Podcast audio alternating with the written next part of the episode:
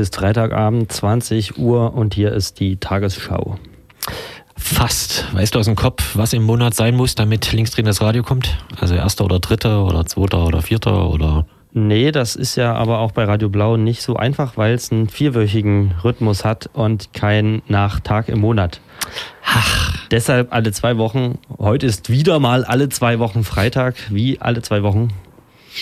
Das kommt vor und es äh, herrscht die Ausgabe 386 nach wie vor in großer Vertretungssommerzeit.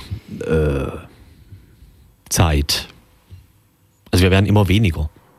Ja, aber das ist ja auch gut so. Ich meine, das ähm, Automatisierung ist ein Ziel, was uns alle angeht. Und Industrie 4.0 bald auch im Radio. Wir versuchen einfach unsere eigenen Arbeitsplätze hier weg zu automatisieren ich hoffe, wir sind bald arbeitslos und können um die Zeit dann besoffen am Kreuz rumliegen und müssen dann nicht mehr hier stehen. Wer sich mal gefragt hat, wie das im Privatradio sonst so läuft, einfach mal am Kreuz gucken. Ich habe äh, heute. Aber, aber, wir machen ja wenigstens auch Live-Radio, ne? Es ist ja nicht so wie beim Privatradio, dass wir irgendwie einmal alle vier Wochen kommen, unsere ganzen Moderationstexte einsprechen. Bisschen entstauben, Technik. Genau, Technik entstauben, zwei Lieder raussuchen. Ach nee, das macht eh der Computer. Ja. Mhm. Hier ist wirklich noch äh, handgeklöppeltes Radio. Das hört man, wenn man hier so. Also da ist man live dabei. Analog und äh, wie das so, wie man sich das wünscht. Ich habe zum ersten Mal in so. Plachwitz äh, DAB Plus äh, durchgescannt und es ist, ähm, also was es alles für Namen für Radiosender gibt. Da kriegt man ja dann diese ganze bundesweite Bandbreite an Privatradios äh, rein. Ich weiß nicht, ob ich das gut also, finde. Was, was, was ist dir da im Ohr geblieben?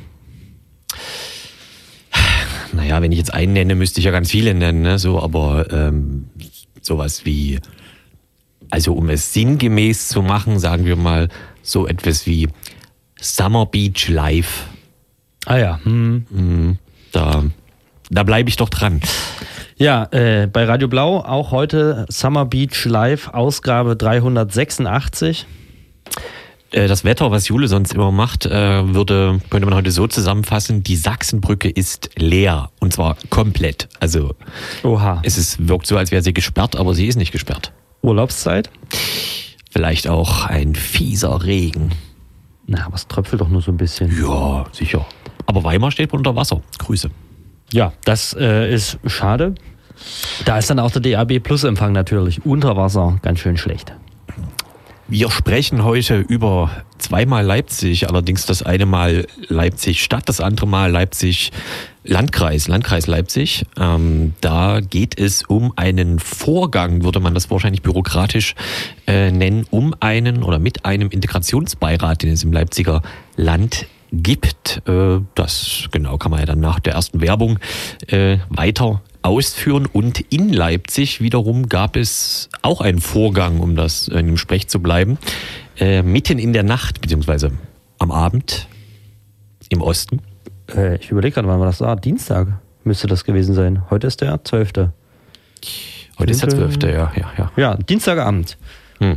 um 22.30 Uhr ging da was los. In der Hildegardstraße und vielleicht haben wir da einen ein Gast virtuell oder wie oder was? Ja, der ist uns dann per Fax zugeschaltet ab äh, der zweiten Sendungshälfte, äh, ab der, ab der, eher ab dem vierten Sendungsviertel. Da hören wir dann nochmal live, äh, also nicht live, aber ähm, in Persona rein zu einer Augenzeugenperson, die live dabei war und gesehen hat, was in der Hildegardstraße vorgefallen ist und warum es da vor allem dann am nächsten Tag, nämlich am 10.7., diesen Mittwoch, vergangenen Mittwoch, vor zwei Tagen, nochmal äh, großes, äh, großen Auflauf gab. Genau, ähm, machen wir jetzt erstmal äh, eine Musik und gehen dann zu diesem Interview oder wie ist da? Das ist äh, soweit äh, gilt das ab sofort, ja, genau. Und zwar ich, ich habe das Lied noch nicht gehört, aber ich finde den Titel so schön von äh, der Maulgruppe, von ihrem Album Tiere in Tschernobyl. Das Lied Geh zum Arzt, du Affe.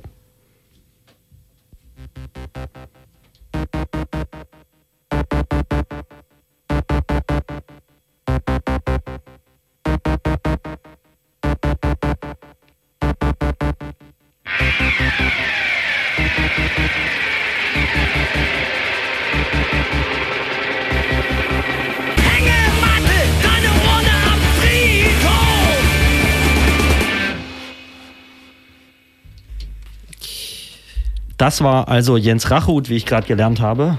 Richtig ein äh, Mensch, der in sehr vielen Bands spielt und äh, Schauorchestern. In Schauorchestern, richtig. War zuletzt zu sehen in Leipzig mit Rattengold im äh, Coney Island. Ist jetzt aber auch schon wieder, ist also auch schon wieder Gott.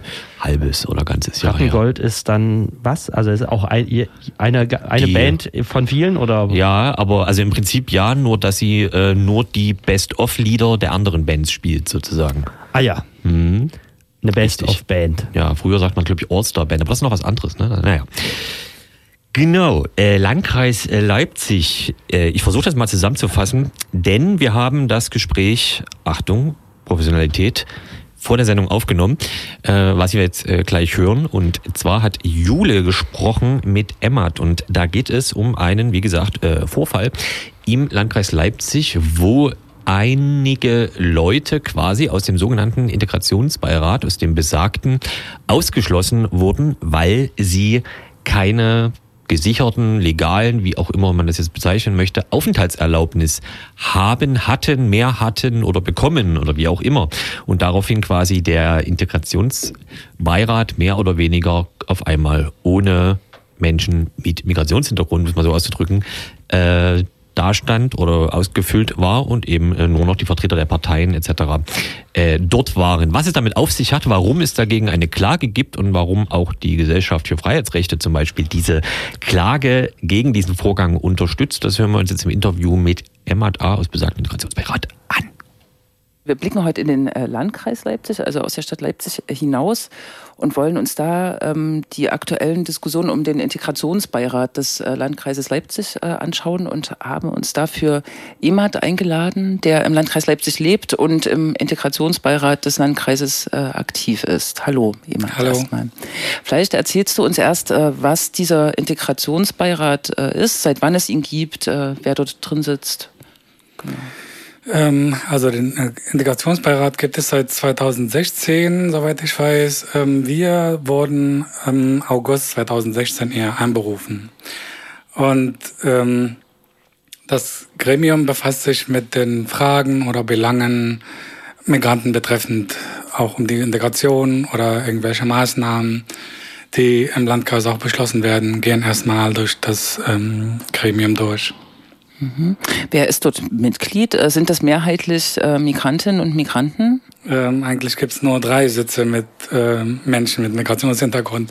Der Rest ist, ähm, da gibt es Vertreter vom Jobcenter, vom Landratsamt, die Ausländerbehörde ist immer dabei, Ausländerbeauftragte, äh, karitative Gruppen, ähm, die Kicks werden manchmal eingeladen. Und nun äh, ist es geschehen, dass ich glaube im letzten Jahr 2018 äh, der Landkreis sich einfallen lassen hat oder die Verwaltung sich einfallen lassen hat, die Satzung zu ändern. Ähm, Richtig. kannst du darüber erzählen, was, was sie sich da einfallen lassen haben? Ähm, es war im November ähm, 2018, da haben wir einen Brief bekommen, der uns auffordert, unseren Aufenthaltsstatus anzugeben. Ähm, also alle drei. Und die Kollegin, die dritte Person, ähm, hat zufälligerweise einen Monat vorher schon ihren Aufenthalt gekriegt. Ähm, ansonsten ähm, habe ich eine Gestattung und der andere Kollege eine Duldung. Das heißt, es wären beinahe schon alle drei rausgeflogen. Ähm, jedenfalls haben wir halt den Aufenthaltsstatus ähm, auch zurückgeschickt an die Adresse und haben uns auch die, die ganze Zeit gefragt, was die Maßnahme eigentlich überhaupt soll. Was, was wird da damit bezweckt? Ein paar Monate später haben wir quasi schon den schriftlichen Rauswurf dann auch ähm, per Post gekriegt. Also der Landkreis hat äh, quasi verfügt, äh, dass nur noch Menschen mit einem, einem sicheren Aufenthalt äh, Mitglied dieses Beirats sein können. Richtig, oder deutsche Angehörigkeit und äh, Migrationshintergrund. Mhm. Und könnt ihr euch erklären, warum dieser Schritt äh, gewählt wurde, warum diese Entscheidung getroffen wurde? Ähm, eigentlich gar nicht. Äh, vor allem wenn man bedenkt, als wir uns ähm, beworben haben, gab es nur drei Personen, die sich auch für die Stelle interessiert haben. Eigentlich hatten wir noch nicht mal Stellvertreter, weil es nicht genug Personen gab. Von daher ähm, ist mir echt schleierhaft, warum jetzt die Satzordnung geändert wird. Zu welchem Zweck? Hm. Und äh, Es ist so, der Landkreis hat euch äh, informiert, äh, hat das sozusagen neu entschieden. Gab es auch eine politische Diskussion darüber? Es gibt ja einen Kreistag, einen gewählten Kreistag im Landkreis Leipzig mit Parteien, ähm, Vereinigungen, die dort sitzen und solche Fragen auch entscheiden müssen. Ist, ist es dort auch diskutiert worden? Oder? Ähm, also die paar Kreisräte, ähm, die, mit denen wir auch direkt gesprochen haben, waren überrascht von der Entscheidung. Die haben gesagt, ähm, eigentlich haben wir gar nicht mitgekriegt, dass es so eine große Reichweite und Konsequenzen hat. Ähm, wir haben gar nicht gedacht, dass es auch die Person auch betrifft, die wir quasi schon persönlich kennen. Und ähm, soweit ich das mitgekriegt habe, gab es überhaupt keine große Diskussion, sondern das wurde quasi durchgewunken. Mhm. Also der Kreistag hat beschlossen darüber sogar. Und abgestimmt. Okay. Gut, und es gab auch keine kontroversen Stimmen oder Gegenstimmen oder Leute, die gesagt haben, wir stellen euch äh, uns an eure Seite, an die Seite Später, der Migranten. Ja, aber nicht an dem Tag, wo das beschlossen wurde. Äh, ich glaube, das war im September 2018. Erst dann, nachdem wir gesagt haben, auch durch den runden Tisch und Medien und so weiter, kam halt die ganze Nummer raus, was das eigentlich bedeutet, diese Änderung. Mhm. Und dann hat auch die Linke, glaube ich, schon einen Vorstoß ähm, unternommen nochmal abzustimmen, ob wirklich auch alle dafür oder dagegen sind. Und das Ergebnis dabei ist halt so parteitypisch, AfD, CDU sind dagegen, Grüne, SPD, Linke, FDP sind dafür, mhm. dass die Änderung zurückgenommen wird. Und Aber die waren in der Minderheit. Ah, okay, also im Kreistag haben CDU und AfD eine Mehrheit. Jetzt ja, erst recht. Ja. Okay, äh, soweit so schlecht, äh, aber ihr habt äh, entschieden, das nicht äh, dabei zu belassen, sondern ihr ähm, seid, äh, habt jetzt eine Klage eingereicht. Vielleicht kannst du uns davon erzählen. Wir haben auch ähm, in diesem Brief, was uns quasi offiziell schon rauswirft, äh, die Aufforderung gekriegt, zu unterschreiben und quasi das Urteil hinzunehmen, ähm, damit es auch wirklich offiziell umgesetzt wird. Da haben wir uns natürlich auch geweigert und auch überlegt, wir gerichtlich dagegen vorgehen können, weil ähm, es ist schon, naja, was mich persönlich angeht, hat mich das schon ziemlich umgehauen. Das war sehr deprimierend, sehr frustrierend. Vor allem, ich habe ja fünf Jahre lang gearbeitet im Landkreis und für mich ist das halt meine Gesellschaft, wo ich, ähm, die ich auch mitgestalten will. Und dann kam halt so ein, ein Rauswurf und das ich konnte das einfach nicht so hinnehmen. Ich habe mich irgendwie wie ein, naja, wie ein Insekten gefühlt, der dabei nebenbei so zertreten wird, als ob ich überhaupt nicht existieren würde, als ob ich es als Menschen gar nicht gebe. gebe. Von daher haben wir auch mit dem Anwalt darüber geredet und er hat auch gesagt, dass es geht so nicht. Ähm, der Landkreis ist auch ne, kein, kein rechtsfreier Raum. Ähm, wir müssen halt dagegen ähm, was unternehmen. Und da haben wir natürlich auch beide zugestimmt, beide Betroffenen, und haben dann Klage eingereicht. Und ähm, das war auch der Grund, warum wir nachträglich dann eine Woche vorher dann die Einladung zur letzten Sitzung ähm, doch bekommen haben. Anscheinend hatte die Klage eine aufschiebende Wirkung gehabt. Mhm. Also die Klage ist jetzt eingereicht, äh, läuft, ist, ist abzusehen, ähm, wann das verhandelt wird und genau. Ähm, Nee, also das weiß ich auch nicht genau. Ähm, ich glaube, es hieß mal, es soll ein Eilantrag werden, damit ähm, das Ergebnis auch schnell rauskommt, ähm, um uns die Gelegenheit auch geben, äh, zu geben, uns nochmal zu bewerben. Weil in diesem Brief stand ja, wir hätten unsere Wählbarkeit verloren und haben nicht nur den Sitz quasi verloren, sondern dürfen uns auch gar nicht für die nächste Periode bewerben. Ähm, von daher war eigentlich schon der Sinn der ganzen Geschichte, dass es ähm, schnell entschieden wird. Aber ich weiß nicht, wann das soweit wird. Ja, wichtig scheint ja erstmal, dass die Klage eingereicht ist und du hast auch gesagt, es gibt quasi schon äh, eine Art Reaktion vom Landkreis. So habe ich das jetzt verstanden. Euch, euch doch, äh, oder bist du jetzt im Moment mit Mitglied des Integrationsbeirates? Ähm, auf dem Papier, wie es scheint. Ähm, wie gesagt, die letzte Einladung haben wir eine Woche vor dem Treffen, vor der Sitzung selbst gekriegt. Ansonsten kriegt man das ja schon ein oder zwei Monate vorher schon im Voraus. Und ähm, ich weiß nicht, ich war nicht da und ich habe nicht mehr so viel damit zu tun gehabt. Vielleicht nochmal die Ebene. Du hast äh, schon ge gesprochen darüber, wie sich das für dich angefühlt äh, hat, äh, diese Situation des Rauswurfes. Und das ist ja wirklich skandalös. Ähm, wie waren so die Reaktionen, die auch äh, an dich herangetragen wurden? Gab es viel Solidarität mit eurem, äh, mit euren Interessen, ähm, die ihr da im Integrationsbeirat äh, sitzt, natürlich auch legitimerweise sitzt, weil ihr die Perspektive habt, die dort vertreten werden soll? Ja, ziemlich. Also das war tatsächlich für mich sehr erfreulich. Ähm, es gab sehr viel Solidarität, auch nicht nur für den Vereinen, durch auch den Rundentisch gab es mehrere Treffen, sogar extra nur wegen des Integrationsbeirates. Also da haben sich auch mehrere Sozialarbeiter, äh, Leute vom Verein, Leute von den Fraktionen, auch der der eine von der Linken, ich habe den Namen vergessen. Wir hatten halt mehrere Treffen nur wegen dieses einen Rauswurfs und alle Leute waren halt dabei, nur um diese über diese Sache zu diskutieren. Und ähm, auch der Vertreter der Kirchen, ich weiß nicht mehr, ob evangelisch oder katholisch, hat mich auch extra angerufen und ähm, sich halt nach meinem ähm, Befinden erkundet und also ich hatte überhaupt nicht das Gefühl, dass ich jetzt alleine gewesen wäre. Im Gegenteil, es gibt immer noch Leute, die mich weiterhin unterstützen, wie Anka, die gerade hier neben uns sitzt. Ähm, das finde ich schon ziemlich tröstend. Das ist auch eine wichtige Frage, ähm, weil es wird bald ein äh, Solidaritätskonzert äh, geben in, Leipzig, äh, glaube ich, was euch unterstützen soll, auch diese Klage zu finanzieren. Sind es denn große Kosten, die auf euch zukommen mit diesem ja, Rechtsmittel? Mehrere tausend Euro. Mhm, mehrere tausend Euro, ja. Ähm, die Gesellschaft für Freiheitsrechte hat auch ähm, ihre Hilfe dabei angeboten und auch die Übernahme der Kosten. Mhm. Ich weiß nicht, ob sie alles jetzt übernimmt, aber ähm, wie es aussieht, müssen wir jetzt nicht ähm, aus eigener Tasche jetzt was ausgeben müssen. Mhm. Das finde ich wichtig und unterstützenswert und natürlich äh, rufen wir auch die Hörerinnen und Hörer auf, ähm, äh, euch zu supporten und auch zu dem Konzert zu kommen, dessen Termin wir dann nochmal äh, sagen. Ähm, aber ich will vielleicht auch nochmal fragen, wenn ähm, angenommen die Klage wird erfolgreich, dann sitzt ihr quasi später in einem Gremium, in das ihr euch reingeklagt habt. Wie, wie ist das äh, vom Gefühl her? Wird es eine Genugtuung sein oder wird sich das komisch anfühlen? Das, das äh, weiß ich noch nicht genau. Also komisch wäre es auf jeden Fall, weil ähm, ich sehe sie dann quasi gegenüber den Leuten, die mich, ähm, warum auch immer, rausgeworfen haben. Das wäre auf jeden Fall unangenehm. Ich weiß auch noch gar nicht, ähm, ob, ob ich überhaupt noch mal hingehen möchte.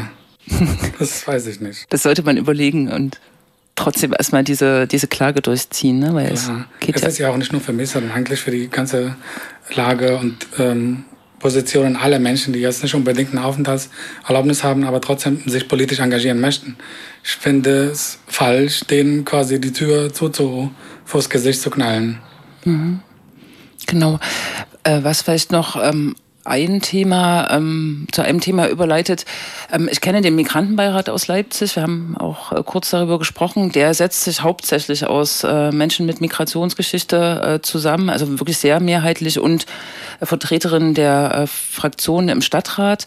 Das Konstrukt im Landkreis Leipzig ist scheint ein ganz anderes zu sein. Äh, da sitzen hauptsächlich, ähm, ich sag mal, weiße Menschen, die professionell vielleicht mit dem Thema zu tun haben, aber die nicht selbst in der Situation sind oder betroffen sind.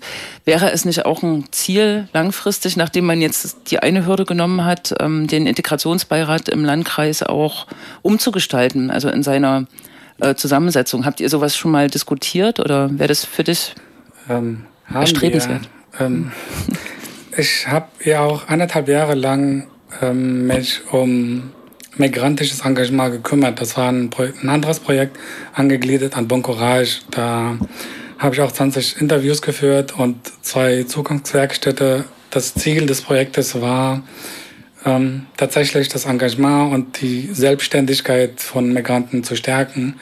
Und dabei ist auch ähm, im Laufe des Projekts die Idee eines Migrantenbeirats entstanden.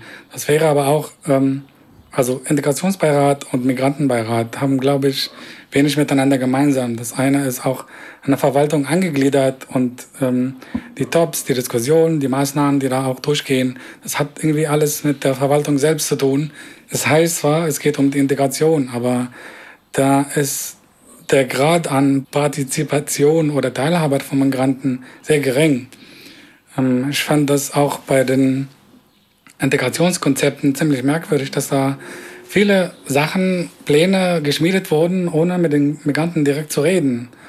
Von daher ähm, ist es tatsächlich ja, ein anderer Weg, den wir versuchen möchten, gerne eine Gruppe von Migranten zu sammeln und auch die entsprechenden ähm, Politiker vom Landkreis dann, die dann mitmachen würden, hoffentlich, auch sowas wie ähm, ein Migrantenbeirat aus Leipzig äh, nachzuahmen. Mhm. Oder ähm, etwas ganz Unabhängiges, was äh, von außen auch auf äh, die Verwaltung dann äh, Druck ausübt. Ne? Das ist auch das Ziel, ja, genau. okay. Wie kann man jetzt äh, praktisch sozusagen ähm, die Geschichte weiterverfolgen oder wie kann man euch unterstützen? weißt du, wann das Konzert stattfindet und wo? Du kannst es auch laut sagen. 21. Juni. Äh, Juli. 21. Juli. Die Anke hat gesagt 21. Juli. In Leipzig. Ja, in Leipzig in äh, Großschorre. In Klein- oder Großschorre. genau, den genauen Ort muss man, kann man im Internet oder so äh, erfahren. Genau. Viel Erfolg äh, bei eurem äh, Kampf und äh, auf der Internetseite der Gesellschaft für Freiheitsrechte kann man auf jeden Fall auch nochmal die Geschichte nachlesen und sicher auch Kontakt. Äh, auch der Fall geschildert, glaube ich, oder? Genau, Kontakt zu euch aufnehmen. Genau. Ja. Vielen Dank. Gerne. So, wer sich also jetzt gefragt hat und wer genau zugehört äh, hat, was es mit diesem Konzert in Kleintschocher oder Großtschocher auf sich hat, dem können wir jetzt entgegnen. Ob klein oder groß, Hauptsache Tschocher. Richtig, Chocher Calling nennt sich das Konzert am 21. 21. Juli. Das äh, stimmt also soweit am Martinsplatz. Das ist die Tramhaltestelle Kötschauer Straße. Für alle, die sich fragen, wo das ist, das ist äh, an der 3, also Straßenbahnlinie 3 nach Süden zwischen der Alfred-Rosch-Kampfbahn und dem Adler. Da befindet sich die Tramhaltestelle Kötschauer Straße. Los geht es dort am 21.07. wie gehabt. Von äh, 15 bis 19 Uhr ist die Veranstaltung, 15.30 Uhr spielt Frau Lehmann und 17.30 Uhr das TV Reality Duo. Hm. Ja, genau. und das Ganze als Soli gedacht für diese Klage, die unter anderem von der Gesellschaft für Freiheitsrechte, die auch eine Webseite haben, eben äh, so heißen, wo das Ganze nochmal nachgelesen werden kann, unterstützt wird, etc. Genau, um eben gegen diesen gerade gehörten skandalösen Vorgang äh, Rechtsmittel einlegen zu können. Wir bleiben bei den Terminen, denn es ist ja Sommer und deswegen machen wir die Termine jetzt in der Mitte. Genau, ähm, einen Tag vorher nämlich der 21.07. ist ja, wie allen bekannt ist, ein Sonntag. Einen Tag vorher, am 20.07., können wir alle nach Halle fahren. Da ist nämlich die Nice to Beat You Demo, ähm, ein größeres Fascho-Bündnis, mobilisierte oder mobilisiert bundesweit auf diesen Termin. Ich hatte da irgendwo auch noch Infomaterial. Achso, das sind nur Sticker. Hm, na gut. Ähm, ja, nice to meet you. 20.07. Halle Saale, Identitären Aufmarsch verhindern, völkischen Nationalismus bekämpfen, Faschozentren dicht machen. Steht da vielleicht eine Webseite auf dem Sticker? Ja, eine Webseite steht da leider nicht Ach auf so. dem Sticker. Das ist wirklich naja. nur ähm, ganz, ganz kurz gefasst. Das sind wirklich auch kleine Sticker. Hm, ja, klar. QR-Code ist ja auch out, ne? Nee, ach Quatsch, hat eh keiner. Ich habe da keinen Empfänger für. Nee. Das ist wie mit DRB Plus. Richtig. Und äh, wenn man davor noch Zeit und Lust hat, äh, was zu tun, dann äh, am 17. Juli, also äh, nächste Woche ist das ja dann ja schon. Mittwoch, ne? Ja, nächste Woche Mittwoch. Genau, da gibt es wieder mal eine Ankündigung von André Poggenburg und seiner rechten Splittervereinigung Aufbruch deutscher Patrioten Mitteldeutschland. Der sucht das Linksnet mal wieder am Leuschnerplatz. Das ist ein bisschen unklar. Äh, ich weiß gar nicht, wie viel Mal das jetzt ist. Das vierte Mal ist das wohl. Ähm, und ähm, keine Ahnung, ob sie also verlegt werden, ist ist ja immer so äh, völlig unklar. Auf jeden Fall wollen sie 18 Uhr an der Brandstraße, Ecke Selnecker Straße eben eine Kundgebung äh, durchführen, was eben äh, in der Nähe der Wildbrandstraße 15 wäre, um das Büro, um das es ihnen offenkundig geht. Diesmal haben sie auch noch die sogenannte Initiative Frauen fordern äh, mit dabei. Wer sich erinnert, die waren vor oh, zwei Wochen in der Innenstadt. Ähm, das sollte irgendwie. Aber so das eine, ist dieser Bikermarsch? ja, ja, also das war, es Also, war also eine oh Gott. Frauenfordern äh, Demo von Frauen, wo glaube ich von den 80 Teilnehmern fünf Frauen waren oder so. Das ist so ähnlich wie dieser Frauenmarsch, den es mal in Berlin gab von der AfD. Der war ja auch wirklich beeindruckend. Richtig. Genau. Und da wird natürlich also mobilisiert, dass man zum Beispiel sich da ein bisschen in Konnewitz herumkornert, wie man heutzutage so sagt, am äh, Mittwoch für den Fall, dass das Ganze diesmal tatsächlich vonstatten geht und in Konnewitz äh, passiert. Das kann man ja im Vorhinein nie genau sagen. Ja, aber ich könnte mir auch vorstellen, dass das einfach auch wieder in die Richtung Innenstadt verlegt wird. Das wäre dann natürlich verkehrsgünstig besser gelegen. Und das ist ja schließlich, woraus bei so einer Demo ankommt. Gute Erreichbarkeit, damit da nicht nur fünf Leute dastehen. Stimmt, es gab ja auch äh, immer viele äh, Nazi-Demos in Leipzig, wo direkt am S-Bahn-Haltepunkt in äh, Südvorstadt, oder wie das da heißt, am MDR jedenfalls. Ah ja, stimmt ja. Genau, das war total praktisch für wen auch immer. Also richtig. Verkehrsgünstige Lage. Wird immer wichtiger in der heutigen Zeit. Gerade wegen Flugscham, wie ich vorhin gelesen habe. Richtig. Was ist Flugscham? Flugscham ist offensichtlich ein neues, äh, ein neues Modewort oder eine neue Erscheinung eben dafür, dass man sich schämt äh, zu fliegen und äh, eben wegen des Klima auswirkungsmäßigen Bedeutungswandels der Wahrnehmung dessen. Ein sehr schöner Satz für 200. Genau, das war eigentlich der schönste Satz der heutigen Sendung. Genau, kommt aus dem Schwedischen, äh, oder ich glaube im Schwedischen ist das äh, Wort schon länger bekannt als äh, Flugskam.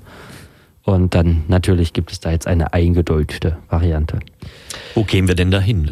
Machen wir vielleicht eine Werbung? Ja, hast du noch hier von dem Werbeanbieter, der, den wir vorhin gehört haben, noch ein, zwei Spots? Äh, Im Prinzip ja, aber ich wechsle dennoch den Anbieter, denn das sagt das Kartellrecht. So geht's nämlich sonst nicht. Äh, Düsenjäger woanders mit DAV, Dave, DAF, habe ich mich auch noch nie gefragt. Düsenjäger.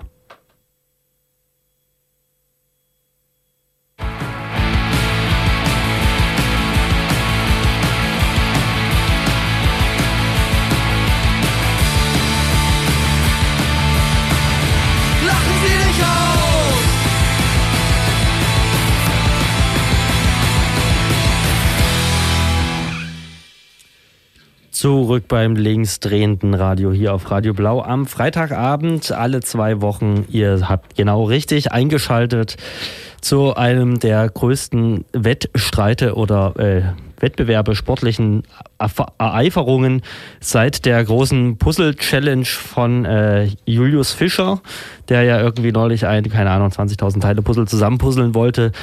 Da wir aber bei weitem nicht so fit sind, haben wir hier im Studio äh, die kleinere Variante aufgebaut. Und zwar haben wir zwei zwölfteilige Puzzle hier gerade zusammengesucht und äh, unser Studiogeist versucht, diese gerade zusammenzupuzzeln und hat er schon äh, ein erstes, äh, eine erste Verbindung zustande gebracht.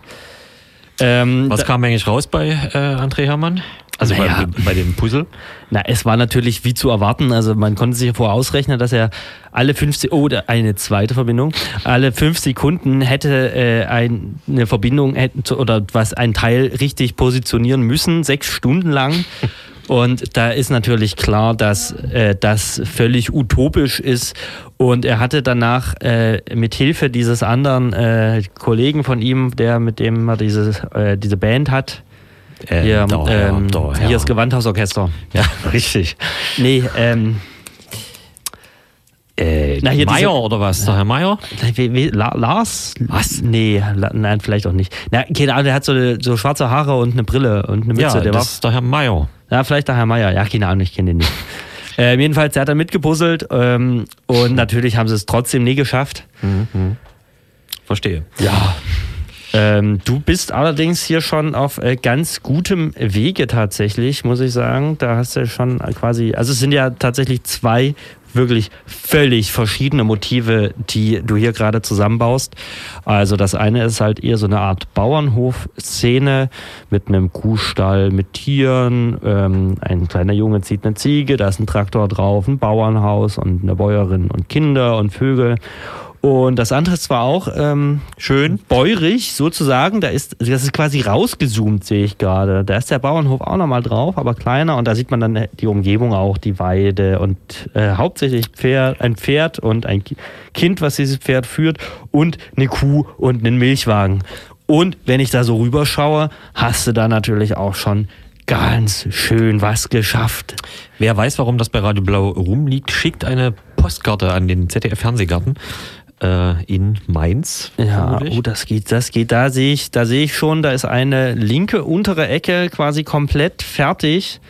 Und da ist die zweite Ecke auch verbunden, sodass wir jetzt beim ersten Puzzle fast den kompletten Rand haben und da dieses Puzzle auch tatsächlich ja aus zehn Randstücken und zwei Mittelstücken besteht, ist, wenn der Rand äh, fertig ist das Puzzle im Prinzip auch schon komplett geschafft. Für alle Leute, die gerade einschalten und sich fragen, was hier eigentlich los ist zu dieser eigentlich politischen Uhrzeit bei Radio Blau.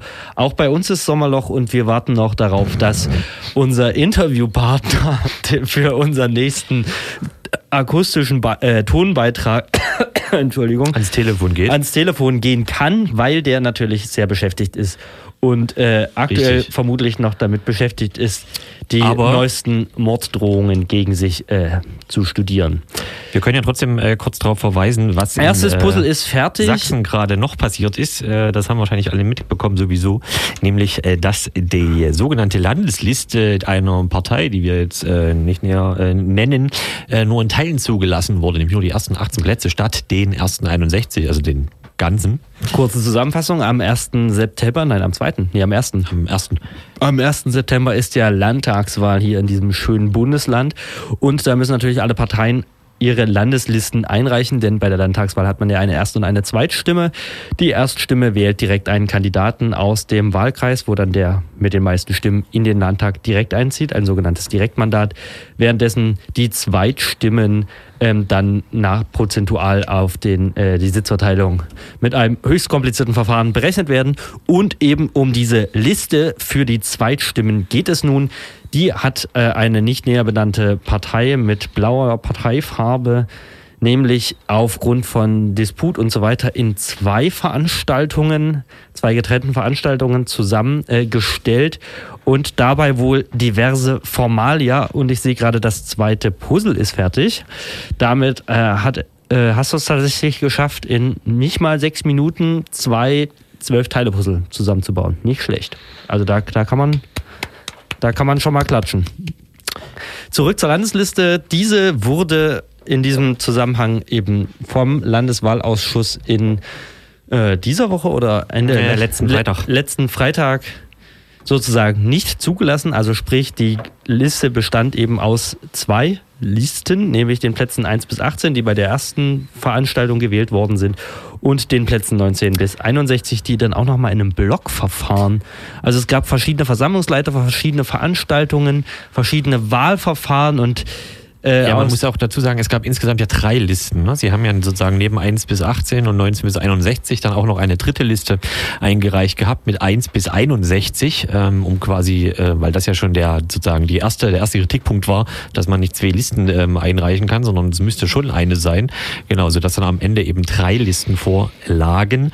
Und auch bei der zweiten Liste, also die 19 bis 61, ist noch das Absurde, dass dieses sogenannte Blockverfahren auch nicht ab Platz 19 zum Tragen kam, sondern erst im äh, äh, Laufe 31 des äh, oder sowas, ja, genau. Also das, äh, also auch diese Liste, diese zweite ist so gesehen mit zwei Wahlverfahren äh, zustande gekommen. Naja, hin und her und ähm, also die haben letztendlich äh, vier Listen eingereicht oder beziehungsweise mit jeder Platz eine, eine andere Liste. Schlussendlich hat äh, der Landeswahlausschuss gesagt, dass ihnen da keine, äh, nicht mal ein Ermessensspielraum bleibt, weil die Regelungen eben entsprechend sind, wie sie sind und ihnen nichts anderes übrig bleibt als die zweite Liste, nämlich die Plätze 19 bis 61, abzulehnen und damit nur 18 Plätze zuzulassen. Und wenn man sich jetzt mal ausrechnet, was das bedeutet, Nach aktuellen Umfragen würde diese Partei nämlich 26 Plätze im äh, sächsischen Landtag vermutlich erreichen können, wenn nun aber nur 18 Plätze äh, durch die Liste belegt werden können und die Partei auch weniger als diese 26 Direktmandate gewinnt, dann würden Plätze unbesetzt bleiben. Das heißt, der Landtag würde quasi kleiner sein und diese Partei damit ihre äh, Macht oder wie auch immer äh, durchaus äh, beträchtlich schmälern. Umso spannender wird es, was jetzt in den Wahlkreisen, wo es äh, so ein bisschen eine Möglichkeit gibt, dass diese blaue Partei, wobei nicht die blaue Partei, äh, Direktmandate bekommt, wie da jetzt die, äh, wie sagt man, die Zügel angezogen äh, werden, weil das jetzt natürlich sehr wichtig äh, wird. Ich glaube, heute wurde noch so ein bisschen, also heute sollte noch ein, so eine ganz tolle investigative Geschichte äh, veröffentlicht werden. Es sollte ein Rechtsreferendar präsentiert werden als Zeugen, der gehört hätte, dass der Landeswahlausschuss schon vor dem Landeswahlausschuss am Freitag sich entschieden hätte, diese Listen äh, so nicht zuzulassen und das Ganze also ein abgekartetes Spiel äh, gewesen sei. Heute gab es die Pressekonferenz äh, dieser besagten Partei und ähm, leider hat der Rechtsreferendar es sich dann doch anders überlegt und wollte das nicht mehr äh, so äh, darstellen. Richtig. Naja. Äh, welcher Rechtsreferendar ist das? Das wurde ja nicht weiter ausgeführt. Also, das, äh, also je, nennen wir ihn jemand. Ach so. Vermutlich. Ähm, jetzt ist es vielleicht wieder Zeit, dass ich äh, eine Werbung langsam anmache, damit ja, ich hier. habe wie gerade funktioniert's? äh, gehört, dass die, äh, da wir vielleicht noch kurz über das zweite Puzzlemotiv kurz sprechen können und dann die Werbung anmachen Ach so. und dann hoffen, dass rechtzeitig äh, alles seinen Gang geht. Genau, wir sprechen gleich noch über die äh, Ver, äh, Geschehnisse des vergangenen Dienstags und Mittwochs äh, am 9.7. in der Hildegardstraße in Leipzig. Dort kam es zu einer Abschiebung nach dem Dublin-Verfahren und äh, das lief nicht äh, wie geplant, wie gedacht, wie gewünscht. Auf jeden Fall gab es äh, ordentlich auf die Fresse von, ähm, ja, warum, weshalb, wieso. Das ähm, werden wir gleich in Erfahrung bringen und haben dazu unseren Außenreporter Böhmi hier äh, am äh, Fax sozusagen. Und bis dahin würde ich sagen, können wir jetzt noch mal kurz in die Werbung gehen. Gut. Ja, kann losgehen.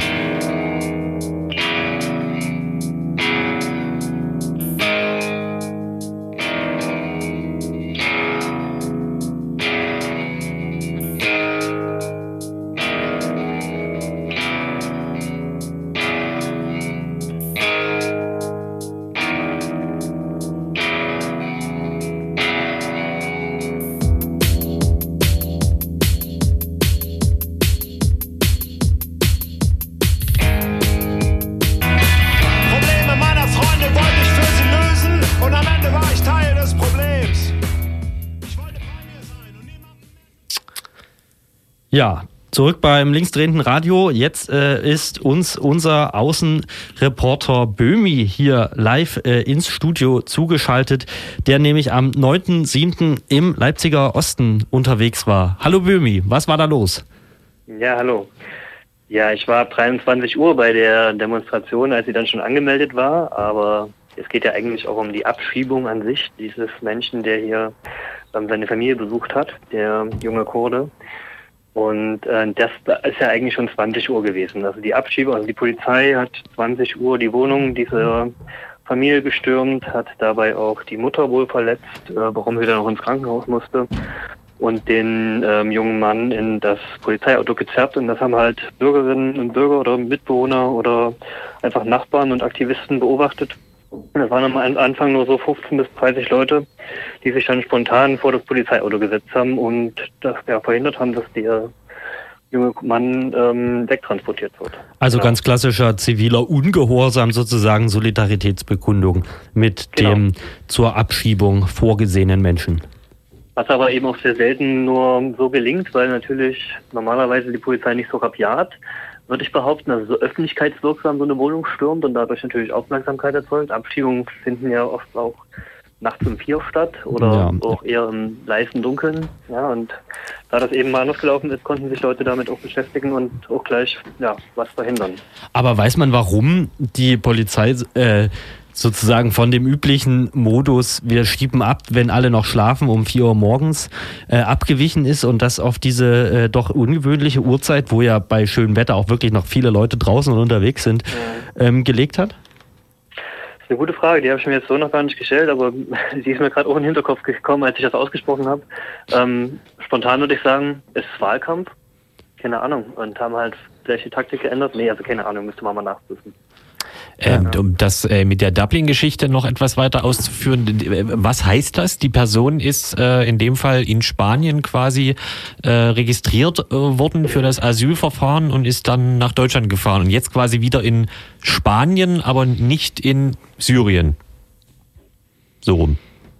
Zunächst ist mal ist sie noch in Spanien, genau. Ja. Ähm, mittlerweile weiß man aber, aber auch, dass das Asylverfahren in Spanien positiv bewe- be bewertet wurde. Also er muss nicht zurück nach Syrien. Das war aber jetzt in dem Moment, als die Abschiebung passiert ist, nicht klar. Ähm, trotzdem wird, wurde, wurde er ja aus der Familie auch herausgerissen. Er hat ja jetzt schon ein paar Monate hier gelebt mit seiner Mutter und seinem äh, Vater und hat auch Freunde gefunden, wollte sogar eine Arbeit anfangen. Und ähm, also war hier sehr gut ähm, im gesellschaftlichen Leben integriert. Ähm, und muss jetzt auf einmal zurück nach Spanien. Und das hängt damit zusammen, dass er eben Spanien als erstes äh, Land in Europa betreten hat und deswegen dort das Asylverfahren ist. Und er hat von Spanien keine Ausreisegenehmigung bekommen. Das ist auch üblich so. Ähm, und war aber jetzt in Deutschland, wie gesagt, und dahin wurde er jetzt zurückgeschoben. Und das hätte man auch rechtlich verhindern können, indem Deutschland eben einfach das Asylverfahren an sich genommen hätte. Das ist seit einigen Monaten äh, möglich, dass also Deutschland für Menschen, die hier ähm, äh, sind, aber Asyl woanders beantragen, trotzdem das Asylverfahren hier ausfüllt. Das ist eben nicht passiert und das ist ein großes Problem. Da hätte dieser ganze Einsatz gar nicht ähm, so laufen müssen, überhaupt laufen müssen. Ohne da vielleicht jetzt auch eine Schuld zuzuweisen, aber nur für das Verständnis, wenn du sagst, es ist erst seit wenigen Monaten sozusagen möglich, aber von wem hätte da sozusagen die Initiative ausgehen müssen? Hätte ist es also hätte da äh, quasi Deutschland sagen müssen, ja okay, die Person ist hier integriert oder ist das ein sozusagen hätte das die Person selber beantragen müssen? Nee. Also ähm, die Person selber hat dazu leider nichts zu sagen, denn Okay. laut geltendem EU-Recht muss er zurück ähm, nach Spanien in dem Fall.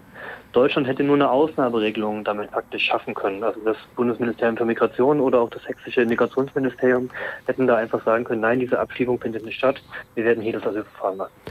Kann, gibt's, kann man dazu vielleicht über den, äh, den sächsischen Landtag irgendeine Anfrage oder so rausfinden, warum das nicht passiert ist? Ja, das läuft jetzt. Also die Anfragen stellen wir ja auch gerade, Jule Nagel und ich, ähm, auch zu dem ganzen Polizeieinsatz und so weiter. Aber die Antworten kommen natürlich erst in ein paar Wochen.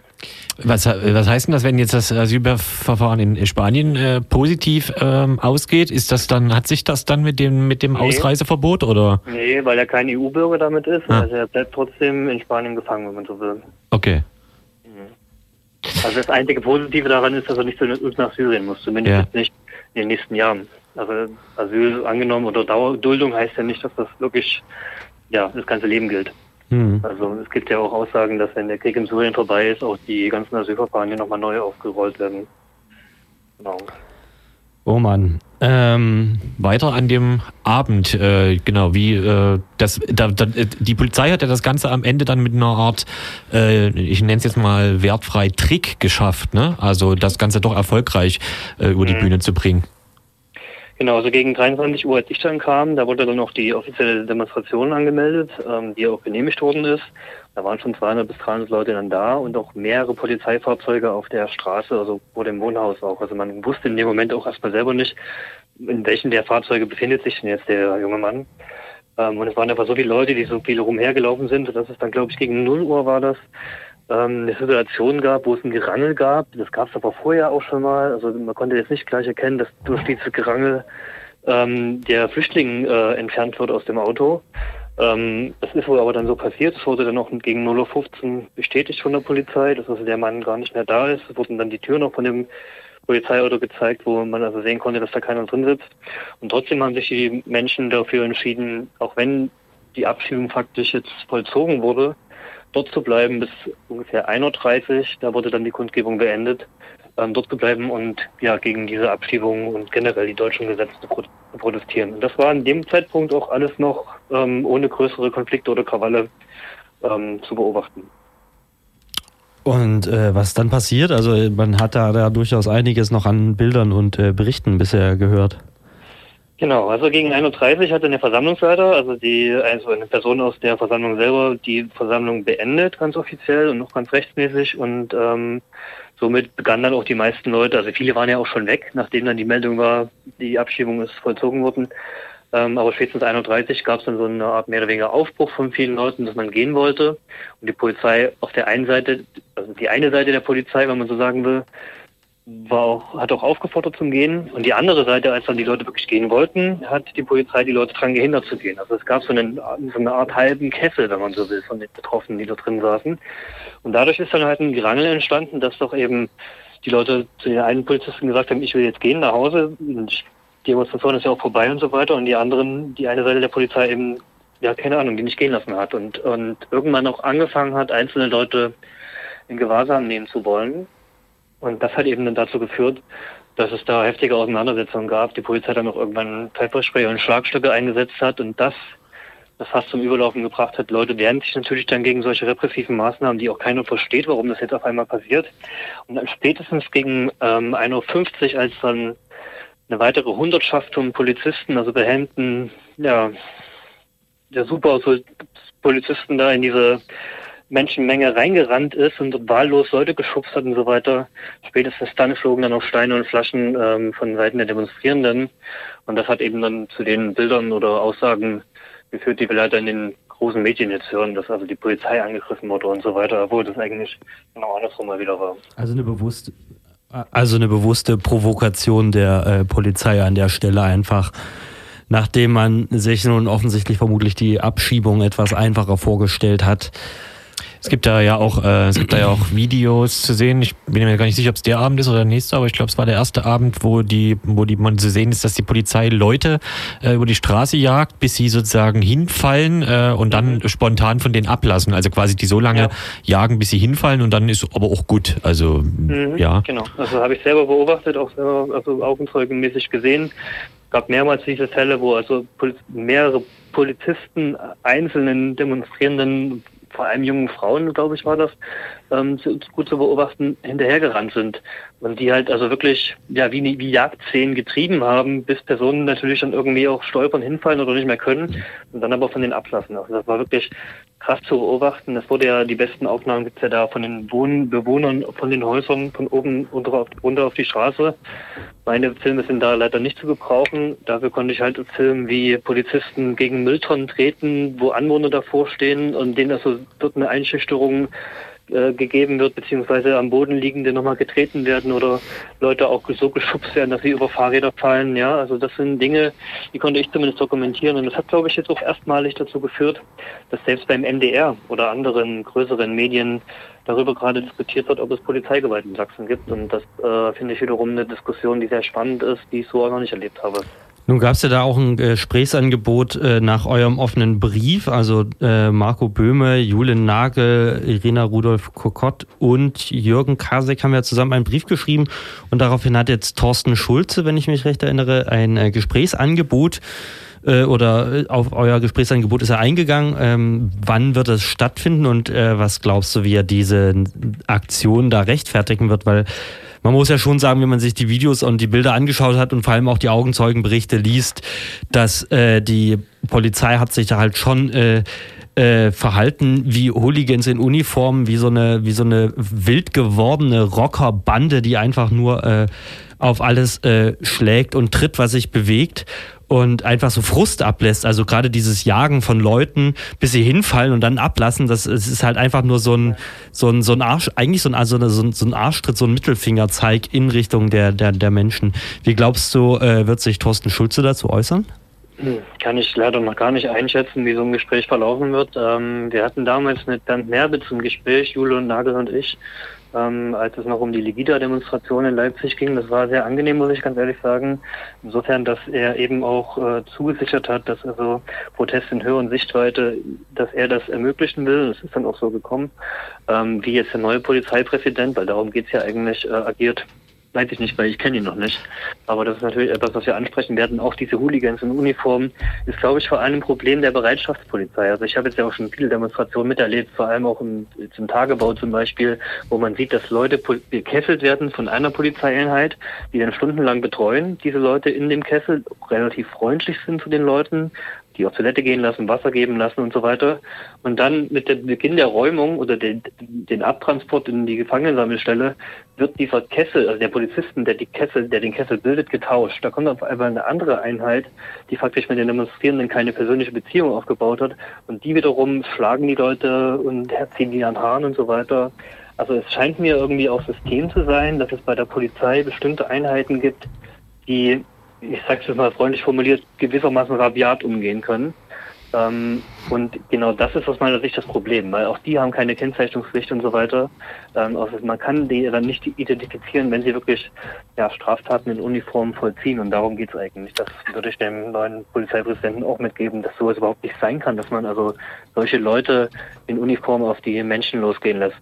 Genau, es geht ja nicht um darum, eine, alle Polizisten zu verteufeln, aber es geht einfach darum, die Leute, die bei der Polizei sind und die einfach da sind, weil sie Bock haben, auch äh, über die Stränge zu schlagen, eben auch für ihre Taten zur Verantwortung ziehen zu können. Wir sind jetzt äh, schon ein paar Sekunden äh, über unsere Zeit. Ich wollte noch kurz sagen, was ja auch äh, an dem Wochen, äh, an dem Wochenende, Quatsch, Wochenende, in der Woche passiert ist, äh, ist, dass an dem Abend, wie du gesagt hast, ja auch einige Medienvertreterinnen dort waren und die ja auch davon berichtet haben, dass sie selbst betroffen äh, waren, was ich von Pfefferspray oder von geschubst werden oder vor allem vom völligen Ignorieren dessen, dass man da einen Presseausweis hat, einen offiziellen, whatever und eben im Prinzip nicht so richtig berichten kann. Auch das ist ist ja interessant, weil auch dazu gab es schon mindestens äh, zwei Treffen in der, äh, ich nenne es jetzt mal letzten Legislatur, als Bernd Merbitz noch Polizeipräsident äh, war, weil es auch da schon immer mal wieder Kritik äh, gab, was Pressevertreter und ja. die Polizeibehandlung etc.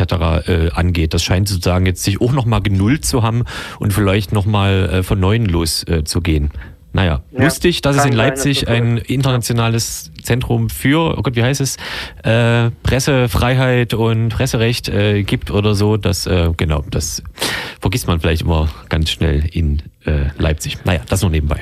Wir danken unserem äh, Außenreporter Böhmi, der sich am Mittwochabend ins äh, Getümmel, nee, am Dienstagabend, Entschuldigung, ins äh, äh, Getümmel geworfen hat und hier äh, berichtet hat von den Ereignissen in der Hildegardstraße in Leipzig am 9. Juli 2019. Am folgenden Mittwoch gab es ja dann auch nochmal äh, irgendwie äh, Gerangel. Das kann man auch aber noch in anderen Sendungen nachhören. Wie gesagt, denkt dran, 21.07. ist die äh, hier Tschocher, die, das Konzert wegen dem Integrationsbeirat, Soli-Kundgebung, 20. Nice to meet you in Halle und am 17. will André Poggenburg nach Leipzig-Konnewitz. Das war das linksdrehende Radio, Ausgabe 386. Korrekt. Ähm, danke, Ufo Böhmi. schon mit den Hufen. Ist Böhmi, Böhmi noch dran? Ja, ciao. Ah, tschüss, dann. mach's gut. Willst du noch jemand grüßen? Meine Mama. Achso, ja. Grüße. Tschüss. Vielen Dank, das Linkstrain-Radio hier auf Radio Blau in Leipzig und äh, die nächsten zwei Stunden, wie jeden zweiten Freitag, bei Radio Blau die Dub Night Radio Show. Diesmal nicht aus Wien, nicht aus Berlin, sondern aus Köln. Wir haben Chris Maiko Schmidt am Stream und ich glaube, einigen wird der Name was sagen. Er stellt sich selbst dann nochmal vor. Äh, Stichwort Ivo Sonic. Und er ist auch Techno-DJ-Labelchef. Deswegen heute eher Techno-lastiger, wie ich so höre im Hintergrund. Viel Spaß.